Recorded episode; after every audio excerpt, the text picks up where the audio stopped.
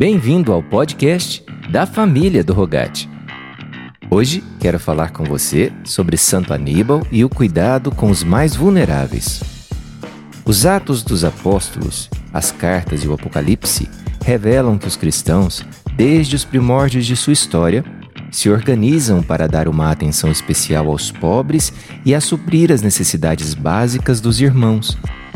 A primeira carta de São Pedro revela que as comunidades eram um lugar de acolhida, escuta e aconchego para quem não tinha um lar. O apostolado e a caridade cristã, apoiada em seus predecessores, se aperfeiçoam constantemente numa praxis que implica a análise objetiva da realidade em um movimento de conversão frequente, pela experiência de estar inserida no meio dos que mais sofrem. Nesse contexto, os cristãos enfrentam os conflitos sociais e se tornam capazes de traduzir o amor da pessoa de Jesus com objetividade. É pela caridade que o apostolado dos cristãos consegue criar condições objetivas de justiça e de amor para muitos seres humanos que vivem em situação de vulnerabilidade. A Igreja Católica, seguindo a palavra de Jesus, luta pela igualdade social e o combate à fome, à falta de moradia, ao problema da terra, etc.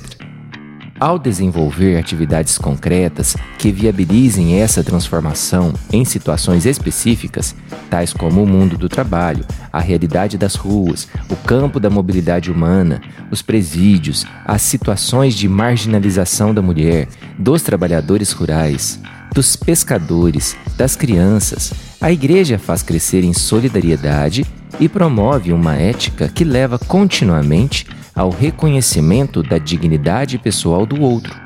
Seja qual for seu estado de vida e condição social, em pé de igualdade consigo mesmo e ao compromisso com a vida de todos, particularmente dos vulneráveis. Para a fé cristã, não basta sermos sensíveis, é preciso colocar-se a serviço, descruzar os braços e passar à ação, num gesto que constitui a expressão viva da solidariedade. No testemunho de tantos homens e mulheres de fé, podemos visualizar as práticas evangélicas da solidariedade. Para nós, da família do Rogate, o modelo é Santo Aníbal Maria. Ele foi ao encontro dos pobres e, entre os pobres, fez crescer uma obra de amor a serviço da vida. Essa ação de Aníbal reverbera em nossos tempos por meio das obras socioeducativas mantidas pelos rogacionistas, as filhas do Divino Zelo e as missionárias rogacionistas em muitos países. Com Santo Aníbal Maria, rogamos: Jesus, Divina Criança, Dai-me a graça de imitar em tudo e por tudo as vossas divinas virtudes, em solidariedade aos mais vulneráveis e em defesa da vida.